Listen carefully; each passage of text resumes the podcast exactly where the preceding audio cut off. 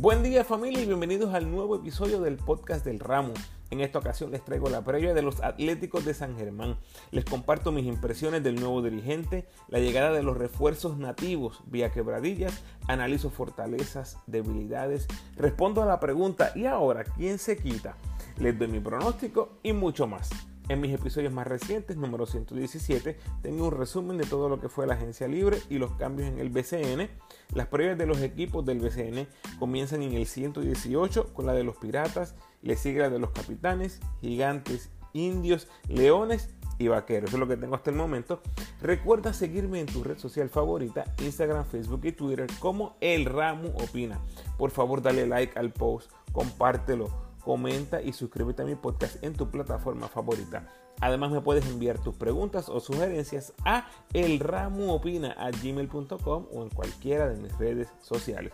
Puedes apoyar al ramo convirtiéndote en patrocinador o patrocinadora del podcast y lo puedes hacer a través de Anchor con 10, 5 o 1 dólar al mes. Agradecido por tu sintonía. Que disfrutes. Los Atléticos de San Germán el monstruo anaranjado en el 2021 tuvieron el tercer peor récord de la liga. Y fíjense en esto: 4 y 0 contra los gigantes de Carolina y los grises de Macao, pero 5 y 23 contra el resto de la liga. Vamos a los movimientos. Se va Gary Brown y Philip Wheeler. Llegan Pelacoco, Jorge Brian Díaz y Moni Rodríguez. Esto que en mis ojos lo que buscaba el equipo de San Germán es estabilidad en el grupo nativo versus inestabilidad internacional. ¿A qué me refiero con esto? Hemos visto que a través de los últimos años Gary Brown no llegaba o llegaba tarde a las filas de los Atléticos. Yo creo que con este cambio, además de que están saliendo de un jugador que probablemente no quería estar, ¿verdad? Eso es lo que se ha dicho por bastante tiempo, que Gary Brown no quería estar en el equipo de San Germán lo cambian un jugador descontento y sacrifican aparentemente lo que es un jugador joven, un jugador con mucho potencial en Philip Wheeler. Pero si miramos a futuro esta movida, posiblemente haya sido una muy buena movida de los Atléticos de San Germán porque Philip Wheeler se proyecta a ser un gran jugador que pudiera ser un jugador activo en las ligas europeas en el futuro. ¿Qué implica esto? ¿Qué significa esto? Que de la misma manera llegaría tarde todas las temporadas porque el BCN se ha mantenido jugando en el verano, sí o sí, ¿verdad? Estos últimos años han sido unos años bien atípicos, pero ya que volvemos a la normalidad del calendario, aparentemente el BCN va a seguir jugando en lo que es el verano. Y en cambio recibes a Pelacoco, Jorge Brian y Moni, tres nativos que no están activos en el baloncesto internacional son buenos nativos, son buenos contribuyentes, así que yo creo que es un buen cambio para los atléticos desde ese punto de vista, tratando de mantener lo que es un núcleo nativo presente en el BCN. Y obviamente sale de un Gary Brown, que es un tipo MVP sin lugar a pero ya expliqué, no quiere estar ahí, vamos a moverlo y sacrificas lo que es Philip Wheeler. También otra movida, se va Lorenzo Jenkins, regresa Josué Erazo. Y en el draft escogen a Eric Ayala y Gory Benable González. También en el offseason llega nuevo coach Eddie Casiano con su asistente Manolo Cintrón. Van a estar al mando del equipo. Bien interesante, un coach que está acostumbrado a dirigir buen talento. Un coach que en el BCN siempre está en la postemporada, siempre tiene equipos bien competitivos. Y un coach que va a estar dirigiendo en casa. Por lo tanto, hay una comodidad innegable en lo que es esta edición o esta situación que se le presenta a Eddie Casiano con los Atléticos de San Germán. Vamos al roster, tienes point guard Jade Fernández, Glenn Sanabria. Jade viene de su mejor campaña en el BCN, 12 puntos, 6 asistencias, 38% en triples y 83% el tiro libre en 30 minutos.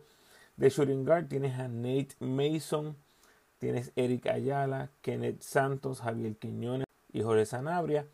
Nate Mason, un combo guard que hace la transición entre la 1 y la 2 casi inconscientemente.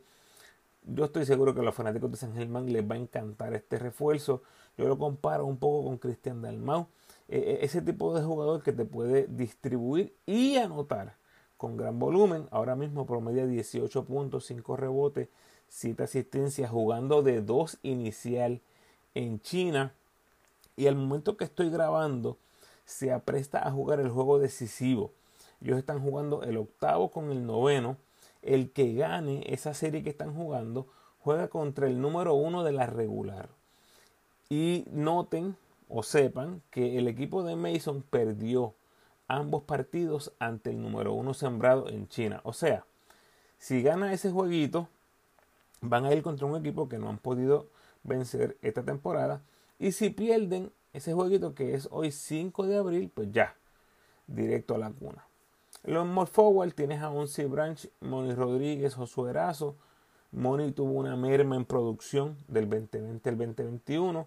Busca recuperar terreno sin duda alguna. Branch tuvo una merma en producción del 2020 al 2021. Lució como un jugador estrella en la burbuja. Definitivamente no fue así en el 2021. Busca recuperar ese terreno perdido. Y Erazo ha ido aumentando producción y tiempo de juego en cada temporada en el BCN. Así que ahora yo le auguro otra alza en producción de la mano de más minutos de juego. En el Power Forward tienes a Paris Bass, Gori González y Pedro Villamán.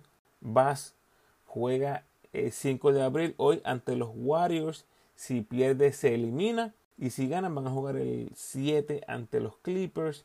Luego el próximo juego sería el 10 en el campeonato de conferencia. Y las finales son del 12 al 17 de abril. Es lo más tarde que terminaría en caso de que los Lakers de Bass y Tremont Waters lleguen hasta la final. En el centro van a estar Jorge Bryan Díaz y Pelacoco, esos van a ser los responsables de imponer respeto en la pintura. Debilidades de los Atléticos. Pues la banca. Eh, prácticamente solo dos jugadores probados en la liga, en Pelacoco y Moni. Y maybe podríamos mencionar ahí a Erazo. Pero el resto es material que no se ha probado en la liga y aunque Erika Ayala es una gran promesa sin lugar a dudas, es posible que lo van a perder de vez en cuando para ir a campamentos de NBA, alguno que otro campamento de verano de la NBA. Así que es un jugador físicamente bien parecido a Ethan Thompson, eh, que es un escolta con características NBA. Y menciono esto porque nosotros sabemos personas que tienen habilidades de escolta o de X posición pero no tienen el físico. Yo creo que un ejemplo perfecto de esto es Edicaciano, ¿verdad? Los que lo recuerdan. Edicaciano en el pico de su carrera era un talento NBA, sin lugar a dudas. Pero el cuerpo era el de un uno. Y obviamente los que lo recordamos como jugador nunca tuvo un físico impresionante ni le gustaba defender. Entonces Eric Ayala tiene las cualidades físicas y un juego bastante versátil como para recibir invitaciones de equipos NBA. Así que vamos a estar bien pendientes de lo que pasa con Erika Ayala. Si no se da, obviamente, pues va a ser un asset grandísimo para los atléticos. Otra debilidad que estoy viendo es Jaden Erazo y Pelacoco, que pertenecen al programa 3x3 de Puerto Rico. Escúchenme aquí. Hay un mundial que viene y es del 21 al 26 de junio. Escúchame bien, Atlético.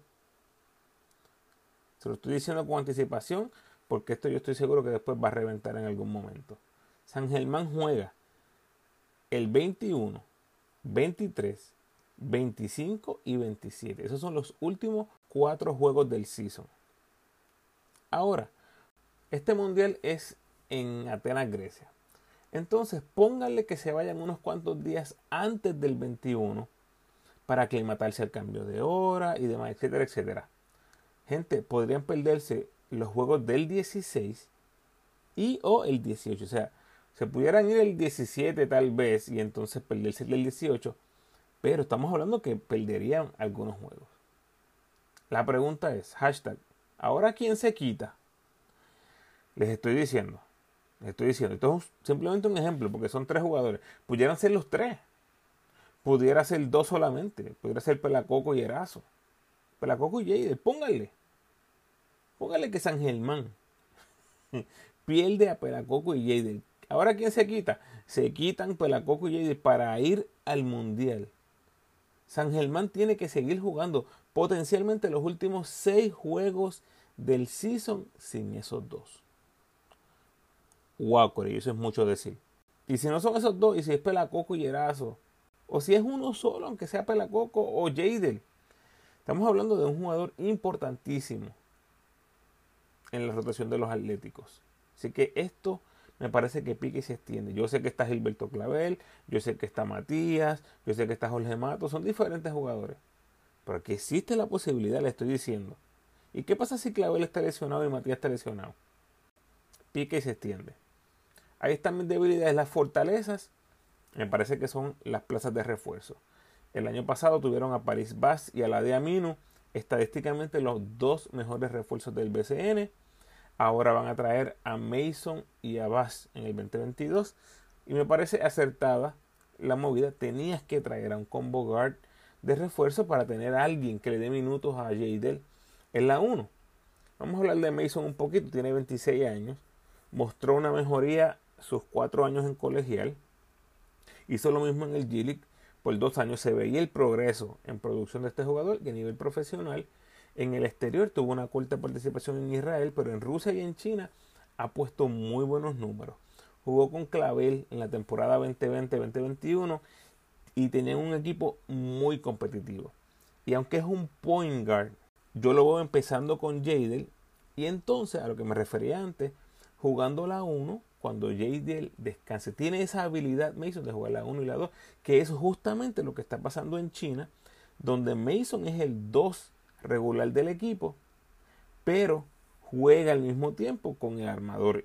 Y cuando el armador sale, él tiene esos minutos en la 1. Así que no veo a Jadel saliendo del banco en este equipo, más bien jugando junto con Nate Mason la gran mayoría de los minutos y cuando Jadel necesite ir a un descanso, entonces ese uno pudiera ser Mason. Y además, jugadores intercambiables, Jadel ha mejorado muchísimo en ofensiva, así que se pueden intercambiar ellos dos las responsabilidades del uno y el 2.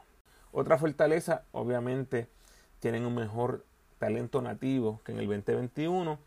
Tienes a Moni, Pelacoco, Jorge Brian Díaz, que traen experiencia en el equipo nacional, en el BCN que se lo sumas a Jay de Liderazgo, que tienen experiencia también en el equipo nacional 3x3. Tienes a un Branch, que ha sido un jugador muy servicial en las últimas tres temporadas. Incluso yo en algún momento lo mencioné como material de selección si lograba desarrollar el triple, pero tras siete temporadas la realidad es que no ha mostrado ninguna mejoría o ningún interés en mejorar ese tiro largo. Así que yo creo que eso será un gran what if con la carrera de Onsi Branch.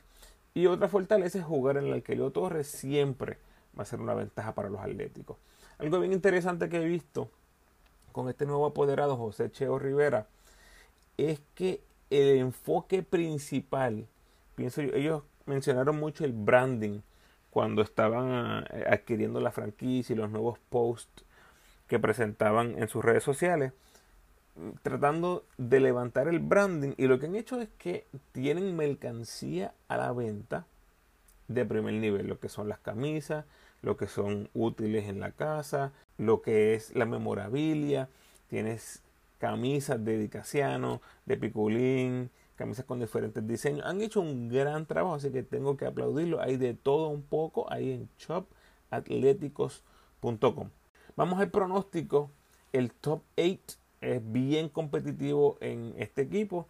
Tienes a los guards, más o menos así lo vislumbro yo, sería la situación ideal. Tienes a Jadel con Mason y con Money rotándose en esas posiciones 1 y 2.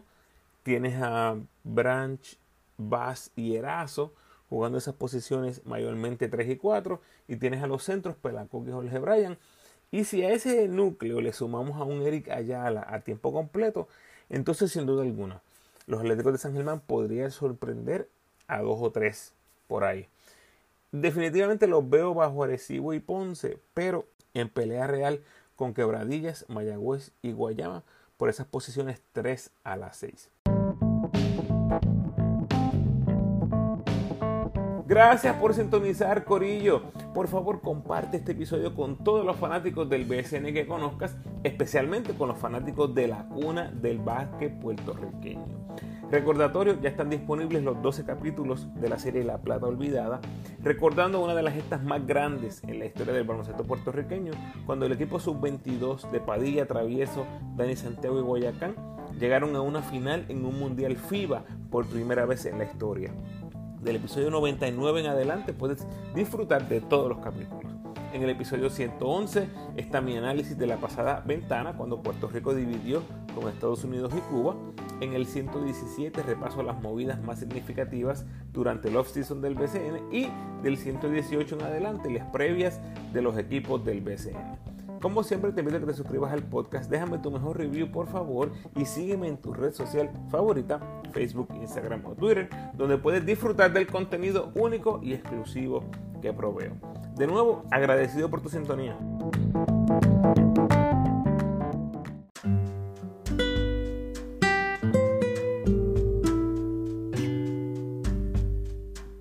El pensamiento de hoy.